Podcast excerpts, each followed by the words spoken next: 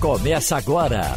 Opinião com qualidade e com gente que entende do assunto. Com Geraldo Freire, Romualdo de Souza, Wagner Gomes e jornalistas do Jornal do Comércio, deixando você bem informado.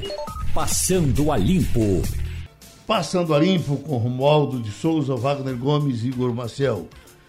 Eu vi, inclusive, eh, Romualdo, que você ontem estava com esse assunto preparado até para a gente tratar dele no Passando a Limpo, mas você conversou do seu flash eh, na entrada do, do debate das 11 horas sobre uma coisa que, que mais encontro hoje são enfermeiras, enfermeiros, perguntando, olha, como é que vai? Isso vai ser aprovado? Não vai? Então, quais são as dificuldades, eh, além, quais são as dificuldades a mais além desse movimento dos prefeitos do interior, para que o salário aprovado para os, para os, os enfermeiros não saia, Romualdo?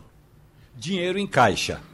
O presidente da, da Confederação Nacional de Municípios, Paulo Zilkowski, trouxe a Brasília, Geraldo, um grupo de 300 prefeitos, a maioria do Sul e do Sudeste. Do Nordeste, eh, tinha uns poucos da Bahia, e eu vou te contar que eles fizeram uma pressão muito grande. E a pressão que um prefeito faz diante de um deputado, porque lembrando, essa proposta, esse projeto de lei já foi aprovado no Senado Federal e diz que o enfermeiro vai ter um piso de R$ 4.750. Técnicos de enfermagem, R$ 3.325 auxiliares e parteiras, 2.375. Isso foi aprovado no Senado tranquilamente. Aí foi para a Câmara dos Deputados. O que os prefeitos estão dizendo aos deputados é: não tem dinheiro em caixa, não tem previsão e não tem como colocar no orçamento do ano que entra essa despesa.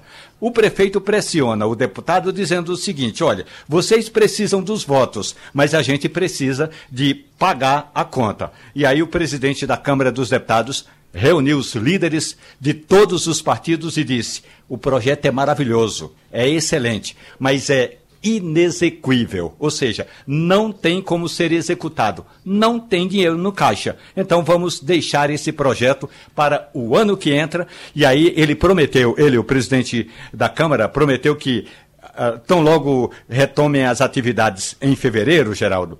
Esse vai ser o primeiro assunto a ser discutido, mas nem tão cedo vai entrar em voga, em vigor.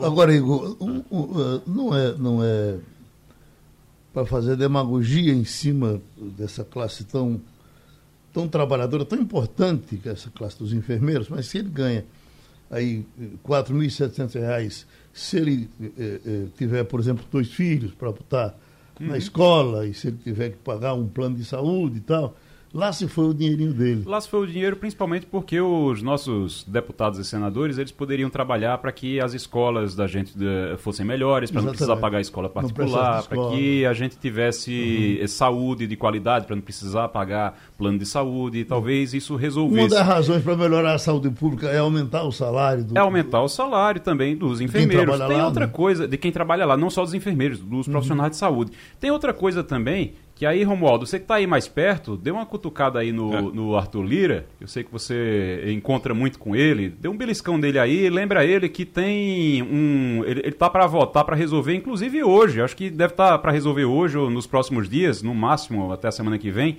a questão do fundo eleitoral, que vai ser de 5,7 bilhões, se depender da vontade dos parlamentares. Você tinha 2 bilhões no, em 2020 e de 2020 para cá eles estão querendo aumentar 5,7 bi, bi, para 5,7 bilhões, ou seja, quase é, triplicar o valor é, dá um aumento de 285%, para ter uma ideia. E aí eu queria saber, inclusive, o que foi que aumentou 285% nos últimos dois anos, além do combustível, né, que aumentou muito também. Mas queria saber o que foi que aumentou 285% para eles terem que aumentar dessa forma. Talvez tirando um pouquinho desse dinheiro que eles vão usar para comprar santinho e fazer eleição na, e fazer campanha na eleição, talvez desse também para eles é, ajudarem a, a, aumentar o salário do, dos enfermeiros e de outros profissionais também que são importantes nesse momento.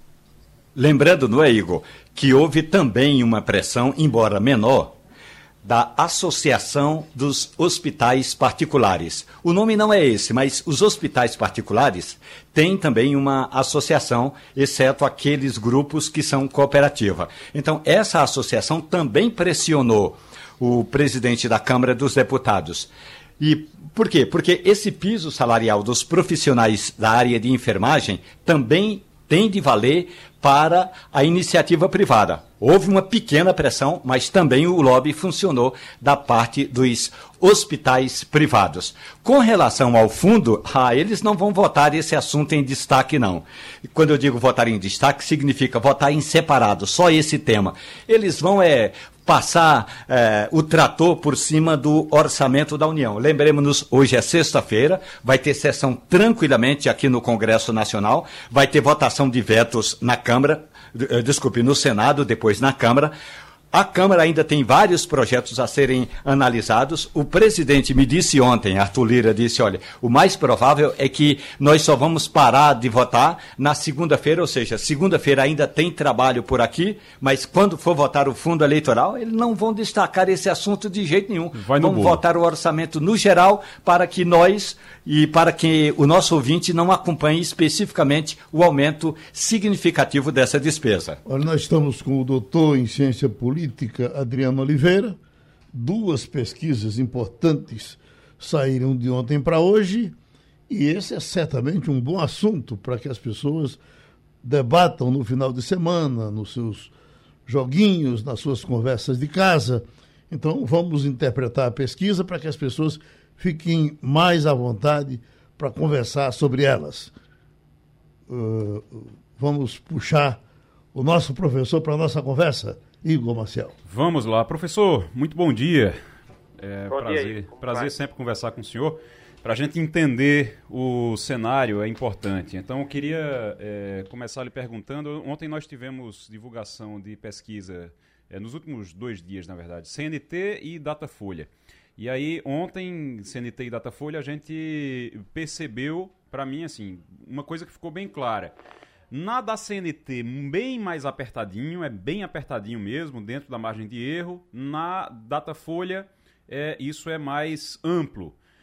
O, o ex-presidente Lula está ali, é, segundo a pesquisa, é muito cedo para ainda para afirmar qualquer coisa, mas a pesquisa indica isso, uma vitória no primeiro turno.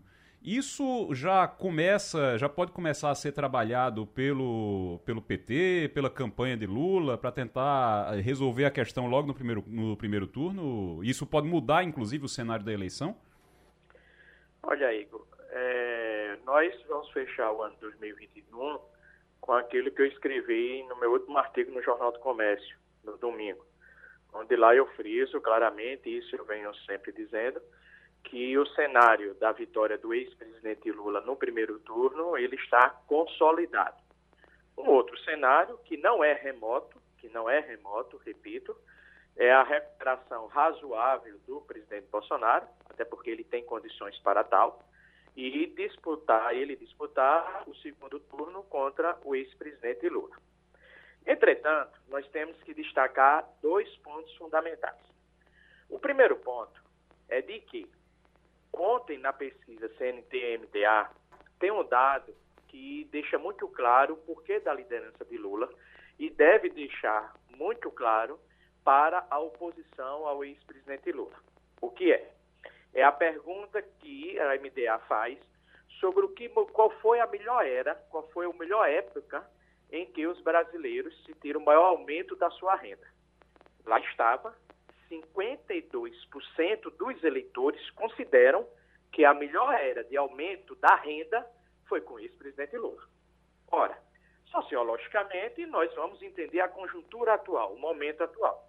É um momento de inflação, de juros altos, de desemprego, de uma grave crise sanitária que trouxe o problema da fome, e concomitantemente, eu tenho os eleitores majoritariamente reconhecendo que a era Lula foi a era que me deu mais aumento de renda. Concomitantemente também, as pesquisas da Coeste, as pesquisas da IPEC, a, o Datafolha ainda não saiu com esse dado, mas também a pesquisa da MTA traz claramente que o principal problema do Brasil é a economia. Portanto, a conjuntura é muito favorável ao ex-presidente Lula, muito favorável. Entretanto, vamos lá ter que trabalhar com as estratégias. O presidente Bolsonaro ele tem condições de responsabilizar a pandemia pela crise econômica. Ele tem ainda a força dos evangélicos. Na pesquisa da Datafolha, 32% dos evangélicos apoiam o seu governo. Ele terá o Auxílio Brasil, que poderá ter esse pequeno ou razoável impacto no eleitor. Ele terá o antipetismo e ainda terá, que aí está a salvação dele, a guerra cultural. Ou seja, dizer que o PT é o comunismo, é a Venezuela, é a argentinização do Brasil. Discursos esses, elementos de discursos esses, que têm efeito sim no eleitorado. E há um ponto também, importantíssimo, Igor. O presidente Lula ele está jogando parado. Trazendo uma analogia com o futebol. Ele é o centroavante que está jogando sem marcador. Nenhum zagueiro está marcando ele, nenhum volante está marcando ele. Certamente, em algum momento, a Operação Lava Jato irá voltar. O discurso de corrupção contra o PT irá voltar. Qual será a consequência disto? Eu não sei. Nós temos que esperar esse discurso voltar para verificar através de pesquisas qualitativas e quantitativas como será a reação do eleitor. Mas, enfim, nesse instante, existe muito claramente uma possibilidade forte de estar presente no próximo ano um consenso eleitoral em torno do ex-presidente Lula. Consequentemente, ele vencendo a eleição no primeiro turno. E há um ponto importantíssimo. Você sabe que a classe política ela se comporta através da sobrevivência. Se essas pesquisas que forem, que virão a ser divulgadas no próximo ano, continuarem dando ao presidente Lula essa larga vantagem, muitos partidos abandonarão Bolsonaro ou lançarão candidatos sem perspectiva de vitória, reforçando assim o favoritismo do Lula. Professor, é, lá em Brasília, Romualdo de Souza tem uma pergunta para o senhor. Professor Adriano Oliveira, vou lhe contar uma pequena história que aconteceu no segundo tu, no, no primeiro turno é, das eleições de 2002, que foi o seguinte, professor. Magna, um magnata da área de comunicação, o Carlos Slim, muito amigo de Zé Dirceu, o capitão do time de Lula, ligou para Zé Dirceu perto é, da eleição e disse: Olha, pelos dados que nós, os empresários, temos, desta vez o PT vai chegar ao poder. E eu tenho um amigo, disse o Slim a Zé Dirceu, que chama-se Paulo Coelho, que está em Portugal, e ele tem lá uma garrafa de vinho. Eu vou mandar um avião para você aí em Brasília, a gente vai juntos para Portugal, toma essa garrafa de vinho, de vinho e volta para comemorar. A pergunta é: o senhor acha que o PT está com essa força toda para já começar a preparar os foguetes da eleição de Lula? De modo algum, Romualdo, como eu exemplifiquei na minha fala inicial. Primeiro, bom dia. Desculpe, que é um prazer enorme é, de conversar com um amigo. Veja, de modo algum, Romualdo, o PT, o Lula, ele é favorito em vencer a eleição no primeiro turno. As condições sociais, as condições econômicas estão postas. Você sabe que se fizer qualquer pesquisa qualitativa, o presidente Lula é identificado como alguém que combateu a fome, e ontem nós tivemos, tivemos vários protestos no Brasil, no, no que condiz à, ocupação de supermercados, mostrando a necessidade da população. É importante destacar que, desde que eu faço pesquisa, desde o ano 2010, pela primeira vez, pela primeira vez, fome aparece como um problema importante nas falas dos entrevistados.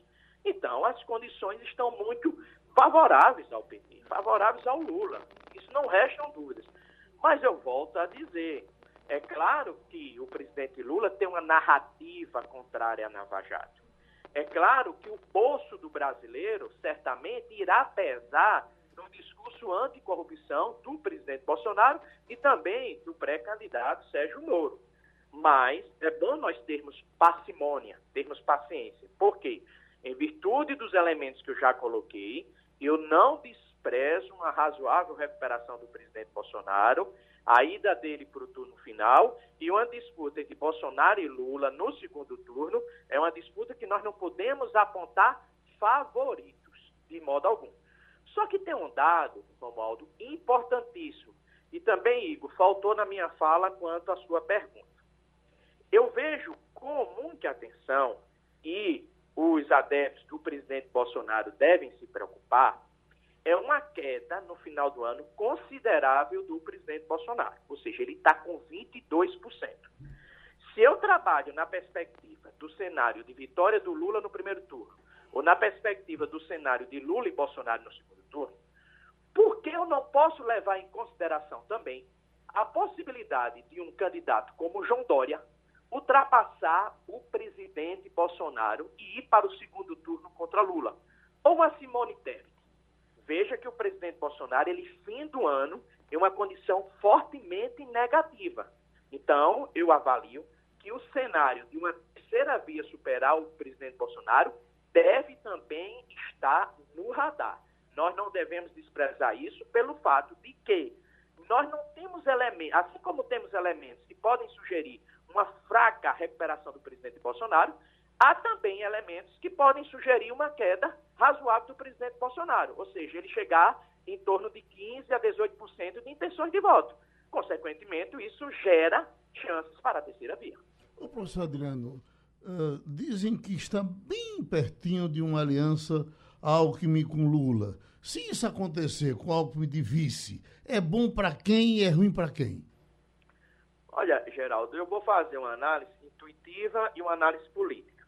Análise intuitiva, em virtude de que eu não tenho pesquisas que avaliem essa aliança, em particular no estado de São Paulo, eu vejo que o presidente Lula, com Alckmin em sua chapa, ele, ele finda qualquer tipo de discurso do presidente Bolsonaro e da sua militância, levando o presidente Lula para o comunismo. Você sabe que se você vai acessar redes sociais do, das pessoas que militam e defendem o presidente Bolsonaro, lá está dizendo que o, a eleição de Lula é, é, o comunismo no Brasil, é a venezualização do país.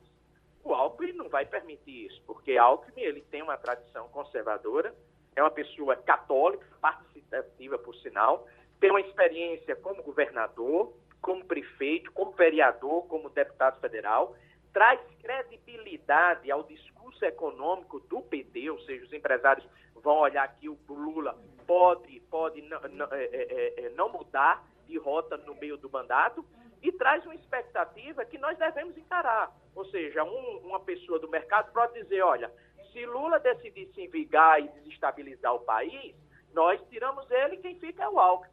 Então, a, a aliança entre Alckmin e Lula é uma excelente aliança e, consequentemente, isso permite, isso pode consolidar a chance de vitória do Lula no primeiro turno. Politicamente, para quem é bom? Politicamente, para o Alckmin. É muito bom. Ele não tem uma eleição garantida no estado de São Paulo. Hum. Segundo lugar, ele pode trabalhar com o ex-presidente do Lula a possibilidade da sua eleição para presidente da República após o final do mandato do presidente Lula. E para Lula, por que é bom? Porque Lula caminha para o centro e consolida sua posição de um candidato de centro e não um candidato de esquerda. Oi, Wagner. Professor Adriano, eu vou fazer uma analogia aqui com um, uma outra espécie que não seja brasileira, a brasileira jacaré, né? Que a gente sabe que os senhores analistas utilizam muito a expressão boca do jacaré quando um candidato está subindo e outro está caindo, está dizendo, olha, a boca do jacaré está abrindo. Eu vou trazer aqui uma espécie das savanas africanas no caso, para exemplificar a reprovação ao presidente Jair Bolsonaro. Vou trazer uma girafa, porque da boca do jacaré já passou. Quando a gente olha o gráfico, parece que é uma girafa, que o pescoço é tão comprido e a cabeça vai lá em cima, né? Já passa de 53% o índice de reprovação do presidente Jair Bolsonaro e a aprovação chega na casa aí dos 22%, a aprovação. Essa aprovação que o senhor corretamente várias vezes pontuou aqui, que era muito resiliente. Mas essa resiliência, eu pergunto ao senhor, professor Adriano, tendo hoje, por exemplo, 32% de aprovação, o presidente Jair Bolsonaro, entre os evangélicos e a aprovação maior sendo entre os empresários, não significa que essa resiliência começa a perder consistência, professor Adriano? Olha, Wagner, boa pergunta, como sempre. O sustentáculo do presidente Bolsonaro é o evangelho, né, os pentecostais e os neopentecostais. Isso é muito claro. Só que aí nós temos que levar em consideração o seguinte argumento. Qual é a cultura pentecostal? Qual é a cultura neopentecostal?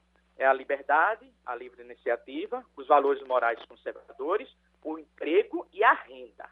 São diversos livros que mostram que o evangélico ele se valoriza muito Porque a religião, a partir do momento que incentiva o seu comportamento, lhe permite a ter conquistas econômicas. Conclusão: os evangélicos valorizam o bem-estar econômico. Se eles valorizam o bem-estar econômico, o que é que ocorrerá? Essa, é a grande pergunta, Wagner. No dia da eleição, o evangélico irá optar pelos valores morais defendidos pelo presidente Bolsonaro, que corresponde com as ideias evangélicas, ou o evangélico irá olhar para o bolso e saber que tem inflação, aumento de combustível, fome, juros altos e que a renda declinou consideravelmente. Essa é a grande dúvida. Se o evangélico irá votar pela concepção moral ou se irá votar pelo bolso. Importante salientar que esse percentual de aprovação do presidente Bolsonaro de 32% entre os evangélicos é um percentual razoável. Ele poderia ter mais. Isso sugere, isso sugere que os evangélicos de fato já estão reagindo. Ou seja, o discurso econômico do presidente Lula poderá ser preponderante, poderá predominar na eleição de 2022. Quanto aos empresários, é importante salientar que o PIB, o grande empresariado brasileiro, o PIB, ele irá se movimentar a partir de dois incentivos. Primeiro, expectativa de poder. Se Lula tiver reais condições de chance de vencer a eleição no primeiro turno a partir de abril, maio, o PIB caminhará com Lula, principalmente se tiver Geraldo Alckmin como vice-presidente. Como vice Segundo ponto, o mercado, o grande PIB, quer um aceno do presidente Lula para a economia. Você sabe que quando o presidente Lula saiu da cela da Polícia Federal, ele saiu com um discurso sugerindo vingança.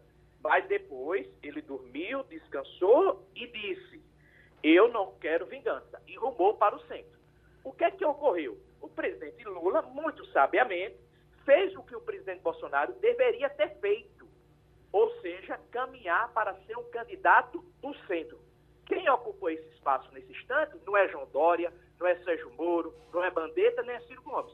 É o PT. Hoje o Lula é um candidato do centro. Então ele consegue tanto conquistar eleitores de esquerda, como aqueles eleitores que estão insatisfeitos com o Bolsonaro, temem o PT, mas vê Lula como a única solução. A gente ouviu com alegria o doutor Adriano Oliveira, doutor em ciência política, falou com a gente no Passando a Limpo. E a vacinação para as crianças? Nós estamos com a pediatra e infectologista Regina Selle para conversar com a gente. A doutora Regina, até agora, os pediatras que escutei todos, sem exceção, uh, gostam da ideia da vacinação, defendem a ideia da vacinação, inclusive da forma como a Anvisa determinou. Uh, a sua posição segue com a Anvisa ou a senhora está entre aqueles que têm dúvida ou uh, é contra essa, essa, essa vacinação para as crianças? Oi, bom dia, Geraldo. Bom dia. bom dia a todos. Não, na verdade, eu sou a favor, certo? Uh, da vacinação. Eu acho que é mais uma ferramenta contra uh, o vírus, né, em prol dessa pandemia, para a gente acabar com isso, porque as crianças são, no momento que os adultos, os adolescentes, os idosos estão sendo vacinados, então vai ficar uma lacuna é, desprotegida e, consequentemente, vai, vai continuar a transmissibilidade em, em grande escala. Então, as crianças deveriam ser vacinadas porque elas não usam máscaras adequadamente, elas não mantêm um distanciamento social adequado. Então, isso seria mais um, um fator, né? Uhum. Que beneficiaria a todos, de um uhum. modo geral. Igor Marcel? Doutora, é, a senhora está dizendo que essa lacuna é, passa, nesse caso, a ser preenchida. Eu tenho, na verdade, uma pergunta é, sobre imunidade coletiva. Eu acho que a senhora já respondeu, mas eu queria só que a senhora explicasse.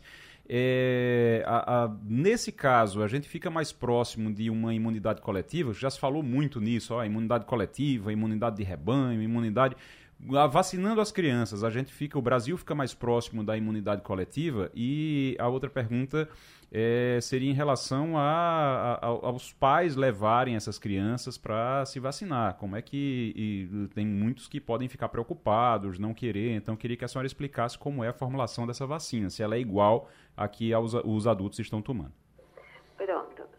vamos por partes. A vacina, ela é a mesma formulação, porém com a dose menor. Ela é um terço da dose é, do adulto, ou seja, a dose do adulto é dividida em três, e aí a gente tira um pouquinho desse para ser aplicado nas crianças, né? Ah, digamos assim, criança pequenininha, a vacina é menorzinha. a quantidade da, da, do formulado da, da vacina em menor quantidade, mas numa quantidade que está sendo vista nos trabalhos, que tem uma boa proteção. A gente precisa lembrar que qualquer uma dessas vacinas, ela não tem proteção 100%. Essa é uma proteção, digamos assim, é, que protege das formas mais graves, que evita, tenta se evitar os internamentos. Então, a gente já vem vendo, é, já está vendo nesse, nesse período que começou a vacinação até agora, que diminuíram os números de internamento, os números de gravidade, não vai assim, ah, porque eu tomei a vacina, eu adoeci. Sim, a vacina não é 100%. O vírus ainda está circulando. Então, a gente precisa que essas pessoas tomem a vacina, se mantenham ainda na proteção de máscara, distanciamento social. E também a, a coletividade, ou seja, eu me vacinando, de certa forma, eu já vou fazer uma proteção da, da, das outras pessoas, porque assim o, o, a circulação viral vai tender a diminuir. Se eu tenho ali 100 pessoas é, vacinadas, para eu chegar naquela pessoa que não está vacinada, é, é mais difícil. Só que existe a possibilidade daquela pessoa ser contaminada e contaminar outros e assim sucessivamente. Por isso que é a importância da vacina né? Uh, eu acho que eu respondi tudo. Uhum. Wagner? Doutora Regina, especialistas de vários países já analisaram a aplicação da vacina contra a Covid para crianças e concluíram que ela não só é segura, como é necessária. Agora, em relação ao tipo de vacina, a tecnologia utilizada, doutora Regina, o que foi aprovado ontem pela Anvisa foi a utilização da vacina da Pfizer, como a senhora já explicou, em dose reduzida. E a vacina da Pfizer usa uma tecnologia nova, moderna, que é do RNA mensageiro. Nós temos no Brasil a produção de uma vacina, que é a Coronavac, que utiliza uma tecnologia bastante conhecida de todos nós, que é a tecnologia do vírus inativado. Eu pergunto à senhora: existe uma preferência da senhora especificamente em relação a algum tipo de tecnologia para crianças dessas vacinas? Não, particularmente não. Eu sou daquela daquela frase: vacina boa é vacina no braço. As duas se mostram, é, digamos assim, eficazes em cada uma da, da, das faixas etárias, né? A Coronavac já tem estudos mostrando que também tem uma boa eficácia em criança, a Pfizer também. Então, assim, ó, a vacina que chegar para a criança, que aqui no caso foi a Pfizer, independente da, da sua, do seu modo, né, do, do seu conteúdo, né, se é um RNA, se é um vírus inativado, ela está se mostrando eficaz. A gente vê que tem muitas, muitas informações a respeito de efeitos colaterais, é, de preocupação. Mas se a gente for ver o número de efeitos colaterais que a gente tem em relação à vacina e a gravidade da doença que se apresenta, é bem discrepante. Então, assim, entre você adoecer uma reação à, à vacina e você ter uma, uma reação é, mais grave por conta da doença em si, do vírus selvagem, né, que é como a gente chama, então a gente deve pensar em fazer a vacina o mais rápido possível, tão logo o governo faça essa compra, né?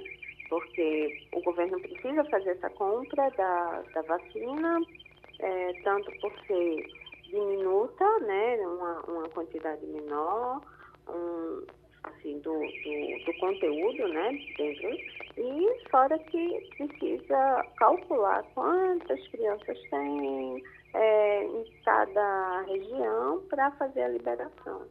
Pronto, aí com esse BG maravilhoso dos passarinhos, a gente ouviu a doutora. Regina Selle, que é pediatra e infectologista, prestou serviço aqui ao Passando a Limpo. Uma conversa curiosa que a gente vai ter agora com o empresário Fernando Gontijo. Ele é empresário, arrematou o triplex do Guarujá, daquela confusão de Lula, e botou para leiloar. Daí parece que você pagando 20 reais, você concorre a, a esse apartamento. Ah, evidentemente, o Brasil inteiro pode participar e ele vai nos orientar a participar por aqui também. Eu lhe pergunto, doutor Fernando Contijo, uh, o, o, negócio está fazendo o sucesso que você esperava ou não? Ou não, não tem esse charme todo o, o, o apartamento de Lula? É, bom dia. Bom dia. Bom dia, Geraldo. Bom dia aos ouvintes da Rádio Jornal do Comércio. É, o que nós podemos falar, Geraldo, é que superou bastante a nossa expectativa nós tivemos, é, a partir do momento da divulgação da campanha promocional, um acesso extraordinário, levando inclusive o nosso site a ficar fora do ar pelo volume expressivo de acessos. Uhum. Sem dúvida nenhuma, é um imóvel diferenciado. Ele desperta curiosidade, ele faz parte da história do Brasil e por R$19,99 qualquer brasileiro poderá acessar o site pancadão.com.br e, a partir daí, é, estar concorrendo a este é, imóvel diferenciado. Romualdo, você está interessado no imóvel?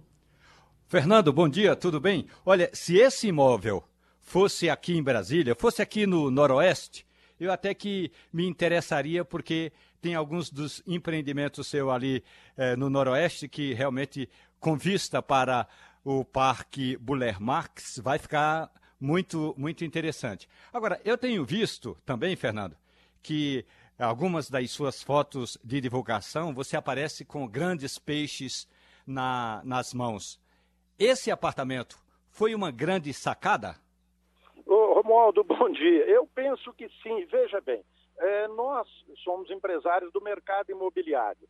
E quando houve a, a proposta de licitação judicial, de, de, de, do leilão judicial, eu observei naquela época que seria um imóvel que poderia atrair um número enorme de, de interessados, porque ele é um imóvel diferenciado e a venda dele a disponibilização dele ao público deveria ser também de uma forma diferenciada.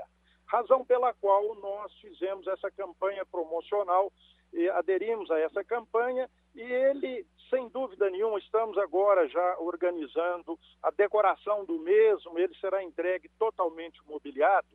E aquele felizardo, se for de uma família de poucos recursos, é, com certeza, é, virando a chave do triplex, poderá virar a chave econômica de uma família de poucos recursos, porque ele tem um valor bastante expressivo, sem dúvida nenhuma, isso vai fazer a diferença na vida de qualquer família. Em situação normal, seu Fernando, quanto valeria esse, esse, esse imóvel?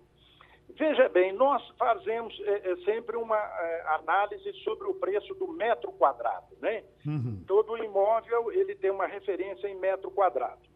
Se fosse somente metro quadrado, eu penso que ele estaria na ordem de uns 2 milhões e meio, desta ordem. Uhum. Agora, considerando a, a, história, considerando o seu, a sua mídia espontânea, eu não saberia precificar o valor deste imóvel, porque ele é, agrega sem dúvida nenhuma, esse diferencial de fazer parte da história do nosso país.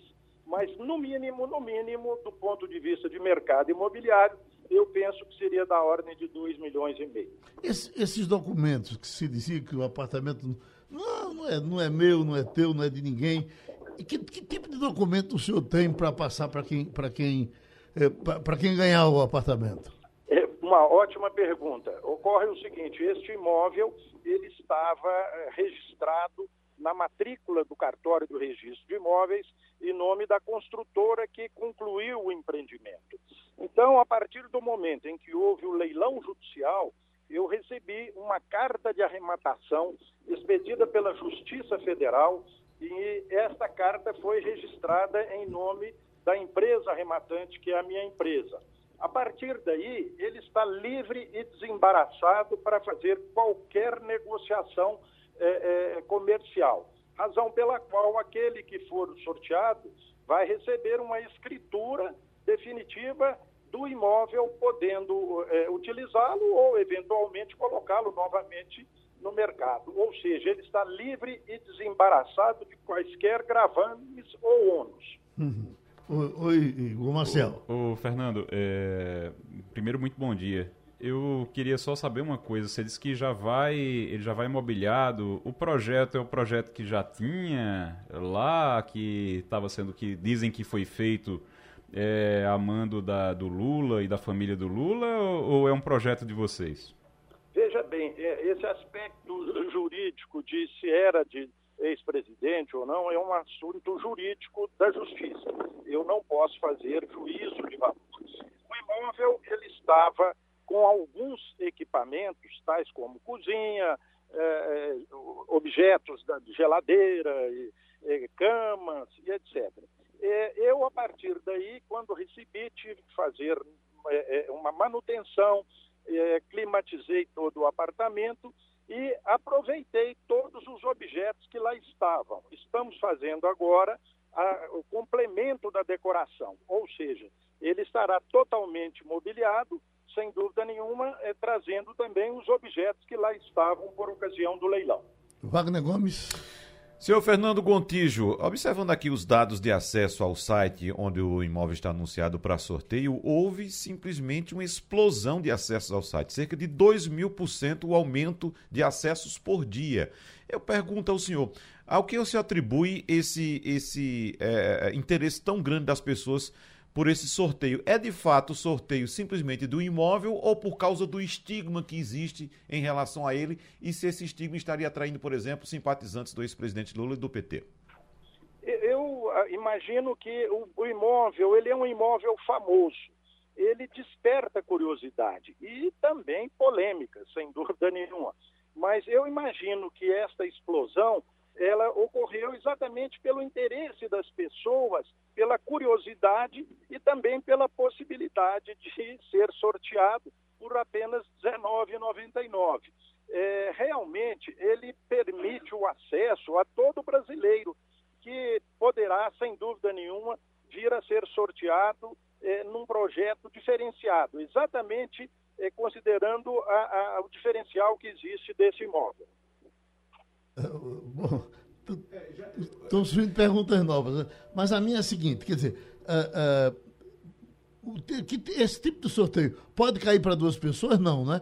Não. Sai para uma pessoa não. só. É, exatamente. A pessoa vai fazer, baixar um aplicativo de informações. Esse aplicativo custa R$19,99. É, a partir daí, a pessoa passa a receber um número que será objeto de sorteios de uma campanha promocional. Além do, do, do, triplex, existem diversos prêmios que serão distribuídos ao longo da campanha, tais como carro, moto, PlayStation, eh, eh celulares e outros eh, eh, objetos. Ou seja, é uma campanha eh, promocional que contemplará, além do triplex, diversos outros bens. Uhum. É, Fernando Gontijo, por gentileza, para informar melhor o nosso ouvinte, e qual, qual é o, o, o, órgão que regula esse tipo de premiação? Qual a segurança que o, o, o, cidadão que participa de um evento desse tem de que aquilo está sendo de fato auditado por algum órgão público e que dê segurança de que de fato ele está concorrendo a esse imóvel? É, veja bem, é muito importante a sua pergunta. Quando você, quando uma empresa é, é, faz uma programação é, é, de uma divulgação com prêmios, ela deverá obter é, um registro junto ao Ministério da Economia, onde ela apresentará sua capacidade financeira, sua idoneidade, a, mostrando que todos os objetos que serão objeto de, é, é, de, de premiação estarão disponíveis àqueles que participam. Então, a programação, a campanha promocional foi devidamente aprovada pelo Ministério da Economia, pelo órgão responsável. Pronto, a gente ouviu Fernando Contígio, ele é empresário e você já ouviu a história do, do apartamento do Guarujá. Fique à vontade. Vamos para Washington, vamos conversar com Fabiola Góes. Uh, Fabiola, eu estava vendo há pouco aqui no telão um, um, tornado arrasando uma parte da Ásia. Só vi que era a Ásia, não sei em que país exatamente está, mas será que isso é o seu, é o seu tornado que já foi para lá? Bom dia, Geraldo. Não, certamente é outro tornado que está aparecendo por lá. O uhum. daqui, inclusive, já foi embora, deixou a destruição em várias cidades, mas não deve ser o mesmo, não. Uhum. Alguma ameaça de um novo, alguma coisa parecida? Eh, as coisas agora ficam tranquilas, vamos reconstruir aquele, aquela, aquela, aquela bagaceira agora? É isso mesmo. Agora eles estão ainda buscando né, as pessoas desaparecidas, os corpos no meio dos destroços que as cidades ficaram. E aí agora não tá nem não há nenhum alerta de novos tornados, até porque não é uma época de tornado aqui nessa região nos Estados Unidos, mais ao sul. E agora eles começam, depois, logo depois de pararem essas buscas, né, eles começam a reconstrução da cidade, que a estimativa aí já é de levar muitos anos. Algumas cidades ficaram 75% destruídas, né? E, e, é uma cidade em Kentucky e muita gente ainda desabrigada, tem muita criança ainda que, que perdeu familiares, né? Há, há campanhas da vice da, da primeira dama do estado recolhendo é, presentes, brinquedos agora nesse período de Natal, porque é uma situação muito triste né, para essas famílias, essas crianças que perderam seus familiares. Eu divulgamos hoje na primeira página, Fabiola, a informação com relação a um abortivo que estaria, inclusive, sendo estimulado pelo presidente Biden, Biden para ser vendido. Uh, aqui não chegou o nome, é claro que é, talvez para não, não estimular a compra, mas o que se diz é que aí nos Estados Unidos Biden está dizendo, Biden tá dizendo compre. É, é, a intenção dele é que as mulheres abortem mesmo, de qualquer jeito? Na verdade, não é assim que chega aqui na imprensa americana, viu, Geraldo? Uhum. Eles, os, os, democratas, têm uma briga histórica em relação à liberação do aborto aqui nos Estados Unidos com relação aos republicanos, que querem impedir o direito das mulheres, é um direito que foi conquistado na década de 70 ao aborto. Alguns estados já têm legislações que proíbem as mulheres a abortarem a partir da sexta semana de gestação, como é o caso do Texas. A Suprema Corte e as cortes estaduais têm travado batalhas enormes, processos longos. E agora, o que, que aconteceu? O FDA, que é a agência americana que libera o uso de medicamentos, disse que ao invés das mulheres chegarem até os postos para poder recolher esses medicamentos, elas podem receber em casa. Não é que ele está estimulando, ele apenas é, permite que esses envios sejam feitos pelos correios, esses medicamentos sejam enviados pelos correios para facilitar as mulheres. A maioria, não a maioria, mas 42% das mulheres que fazem aborto aqui nos Estados Unidos são por meio dessas pílulas.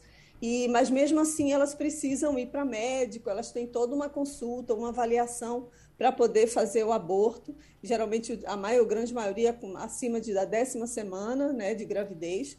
E aí agora o que, tá, o que a agência americana permitiu foi facilitar. Mas isso já, daí já é um recado para as cortes que estão é, proibindo né, o aborto em alguns estados. Já tem 18 estados que estão com algumas restrições em relação à, à, interrupção da gravidez. Hum. E aí agora o FDA libera para que os Estados Unidos enviem pelos correios para essas mulheres. Então, assim, é uma facilitação, não é que ele está estimulando. Hum. Mas é, é, dizem aqui, inclusive, que é, uma, que é uma medida temporária por causa do Covid, quando isso foi permitido, né? o, envio, o envio no ano passado dessas, desses medicamentos pelo, pelo, pelos correios, mas seria por causa da Covid. Ô Igor, como as pessoas ficam pedindo uma opinião, o que é que você diz? Você é a favor, você é contra? Eu não sei por quê. Não, há um, não se ilumina a cabeça das pessoas para dizer o seguinte, olha, se a mulher quer ter o filho e tem condição de ter, que tenha e que, que boa sorte para a criança, essa coisa toda. Agora, se a mulher tem a decisão de, de abortar, o filho está na barriga dela, é dela. Olha, meu Deus do céu, como é que a gente se mete nisso? Mas vamos lá. Vamos... Ô, Fabiola, muito bom dia. É... A gente assiste muito é, Narcos, aquela série da, que, que passa, que tem lá na Colômbia, depois teve no México, e sempre tem um protagonismo muito grande do Departamento Antidrogas, o, o DEA, né? Que é o Departamento Anti, Antidrogas dos Estados Unidos. Eles estão sempre lá é, investigando, tentando é, acabar com o tráfico ali, porque essa aquela droga vai para os Estados Unidos, iria para os Estados Unidos. Aí agora a gente ouve que o Joe Biden, presidente americano, está preocupado com o PCC no Brasil e que está é, tomando medidas contra o PCC no Brasil. Como é que seriam essas medidas? O que é que ele está pretendendo fazer? Bom dia, Igor. É isso mesmo. O PCC já é uma organização criminosa bem conhecida, já está atuando há mais de 30 anos. Né? Começou ali no Rio de Janeiro, depois ele foi se espalhando em outras capitais eu mesmo, quando eu era repórter do Correio Brasiliense em Brasília, cobri essa área. É, quando Marcola, que era um dos líderes do PCC, estava, ele estava preso num presídio lá em Brasília, na Papuda, e é um desafio para os estados, não só é, ali na, na América do Sul, mas também no mundo inteiro, porque essas facções vão ganhando cada vez mais pessoas. Eles pegam meninos, dão estudo e tem, tem inclusive falam que tem membros, inclusive no Congresso, que estariam ligados ao PCC. Algumas investigações já indicam isso. E agora o cerco fecha aqui nos Estados Unidos porque há uma medida do governo americano para aplicar sanções. É a primeira organização brasileira que recebe uma sanção dos Estados Unidos. Eles não podem fazer nenhuma movimentação financeira aqui nos bancos. E isso daí é uma, acaba que cria uma medida que não só atinge aqui nos Estados Unidos, mas em outras partes do mundo, porque todas as instituições financeiras ao redor do mundo que têm transação em dólar, eles têm, vamos dizer, uma cláusula ali que tem que obedecer, que observar a lista das pessoas que estão proibidas. Então, se aparece o nome de algum integrante do PCC ali naquela lista, é, automaticamente aquela, aquela, aquela movimentação financeira não poderia ser realizada sob sanção até mesmo do governo americano. Então, o que o governo americano está tentando é evitar que o PCC, que esses líderes continuem movimentando, fazendo esse tipo de movimentação aqui nos Estados Unidos, em dólar ou em outros países, colocando, vamos dizer assim, numa lista negra né, nas instituições. Mas é uma luta enorme. Tem alguns cartéis na Colômbia, na Bolívia também, que, que, que estão aí entre a lista. Assim, não é só o PCC que está nessa lista, mas tem é, organizações de outros países também. E aí agora o, é uma medida é, prática mesmo, né? uma medida em que eles vão, estão proibidos, de fato, de fazer movimentação financeira aqui nos Estados Unidos. Wagner? Fabiola Góes, sempre que eu converso aqui com o nosso colega Antônio Martins, lá de Portugal, eu procuro questioná-lo a respeito da situação dos nossos compatriotas que estão vivendo lá do outro lado do Atlântico que buscaram aquele país em a procura, evidentemente, de uma vida melhor. E entre todos os argumentos utilizados por essas pessoas que vão para lá, além, claro, desses que eu já citei de buscar uma vida melhor, sempre dizem e a língua lá é o português. Então eu tenho essa facilidade de viver em português. Só que a gente sabe que brasileiro vai para todo lugar do mundo. E também para os Estados Unidos. Eu pergunto a você, um brasileiro que não tenha muita intimidade com o idioma inglês, onde é, em qual região aí que ele pode chegar e, de certa forma, sobreviver falando português?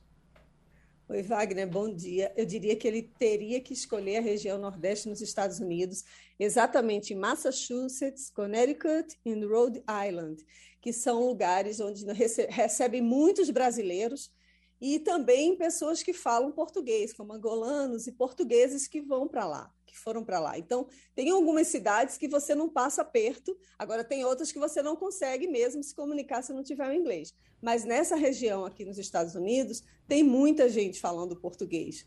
Né? Eu tenho, inclusive, uma amiga que mora em Boston, Massachusetts, e ela diz que não tem dificuldade. Ela tem dificuldade no inglês, mas ela diz que chega nos mercadinhos, quando não se fala o espanhol, se fala o português, né? e vice-versa.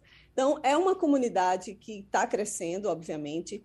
O português não é uma das línguas mais faladas, só é falada por apenas 1% da população que está aqui, dos imigrantes. São mais de 890 mil imigrantes que falam português. Mas, ah, em primeiro lugar, obviamente, é o inglês, depois é o espanhol e depois vem outras outras línguas, né, francês, enfim.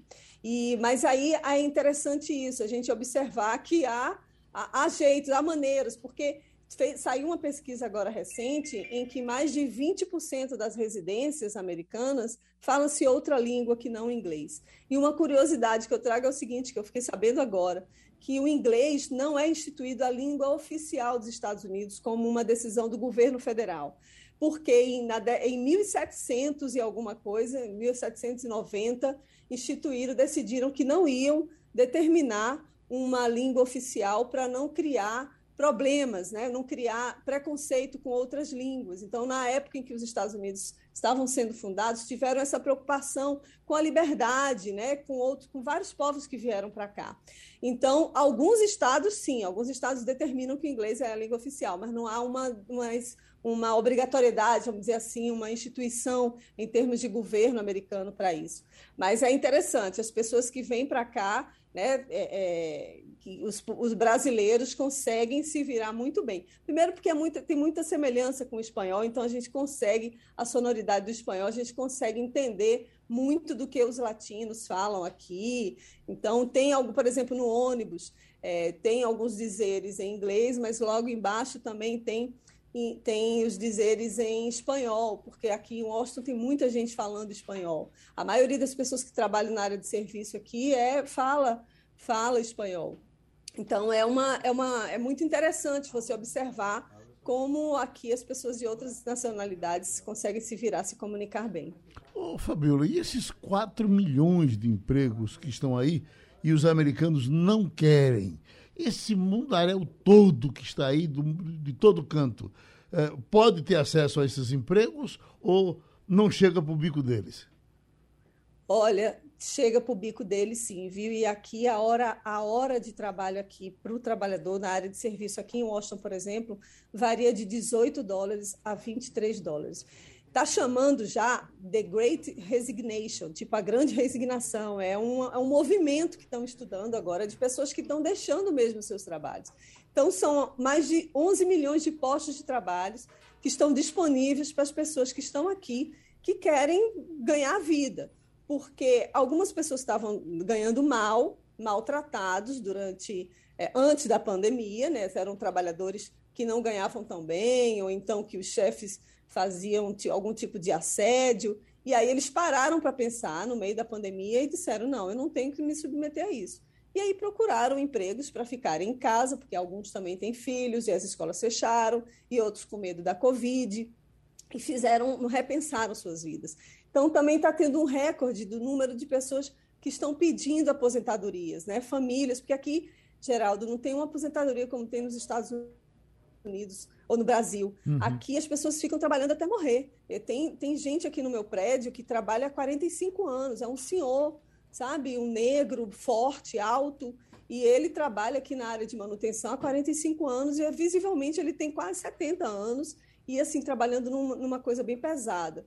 Então não tem, não tem, assim, eles precisam trabalhar muito aqui. Então tem essa movimentação, realmente isso é um movimento que está tendo, está ocorrendo depois da pandemia e tem muitos postos de trabalho abertos em várias áreas, mas principalmente na área de serviço, hotelaria, restaurantes, tem lugares inclusive que não estão nem, nem recebendo pessoas para sentar às mesas, porque não tem quem limpe as mesas, quem uhum. sirva, garçom, gente para fazer comida é uma loucura o que está acontecendo aqui, mas é, é, esse momento mesmo de uma movimentação de, de, Great Resignation, nesse momento aqui nos Estados Unidos de, de pandemia ainda, né? Porque uhum. a gente ainda está no meio de uma pandemia, os números estão aumentando. O Biden ontem já mostrou a preocupação de que os casos vão aumentar, as medidas, as, as previsões pessimistas dizem que vão chegar de novo a 3 mil mortos agora no, no inverno. Algumas universidades, por exemplo, como a minha, já estão exigindo para que os alunos voltem às aulas agora em janeiro, na metade de janeiro, que tomem a terceira dose da vacina. Então, por exemplo, em Nova York, alguns musicais já estão sendo cancelados, suspensos, por exemplo, Hamilton, Tina Turner também, e eles suspenderam os, os, musicais. O prefeito ainda não falou de suspensão de Réveillon, de Natal, nem nada, não, mas está se caminhando para isso aqui. O Romualdo de Souza. Fabiola Góes, muito bom dia para você. Sweet Caroline, Minha Doce Caroline, é um trecho de uma música de Neil Diamond em homenagem à filha do presidente John Kennedy. E ele diz assim: Minha doce Caroline, bons tempos nunca parecem tão bons. Por que eu me lembrei de Sweet Caroline? Primeiro, porque hoje é uma sexta-feira, é dia da gente prestar uma homenagem às doces mulheres. E depois, porque os Estados Unidos estão levantando o sigilo de mais de 1.500 documentos sobre o assassinato de John Kennedy. Eu quero saber o seguinte: nessa pesquisa, nós vamos saber exatamente quem mandou matar JF Kennedy? Bom dia, Romualdo. Pois é, o, é uma, uma grande incógnita para saber quem foi que mandou matar o John Kennedy. A pessoa que foi presa, né, ele diz até hoje, quer dizer, já morreu, mas assim, ele dizia que não tinha não tinha sido ele, negou o envolvimento. Há várias teorias de conspiração para saber se foi a Rússia que mandou matar, se foi Cuba, né? Foi em 1963. Então, são vários documentos que ficaram sob sigilo. Ainda há, eles liberaram nessa semana o acesso a 1.500 documentos, mas ainda tem mais de 10 mil documentos que ainda estão sob sigilo, que o Biden disse que só ia liberar a partir do final do ano que vem, por recomendação da CIA. Eles não querem que todo mundo tenha acesso às investigações que, que foram feitas, realizadas na época. Um ano depois da morte do Kennedy, em novembro de 63, eles divulgaram, né, quem foi, o, é um ex-marinheiro, Lee Harvey Oswald, ele foi preso, acusado de, de matar o presidente JFK. Então, esse ano foi como assim, eles eles eles estão muito com os olhos voltados, porque seria foi um centenário do JFK. Inclusive, eu moro aqui do lado de um de um monumento que foi feito a ele. É um, um espaço de eventos que é extremamente muito movimentado, muito bonito, muito bem cuidado. Colocaram agora, recentemente, uma estátua grande do, do, do, Kennedy lá no local. Então, é um presidente que é muito adorado, é um presidente que, que é muito, foi muito querido aqui nos Estados Unidos. E aí tem todo essa, esse é, mistério né, que ronda a morte dele. Né? Será que foi mesmo a KGB que mandou matar?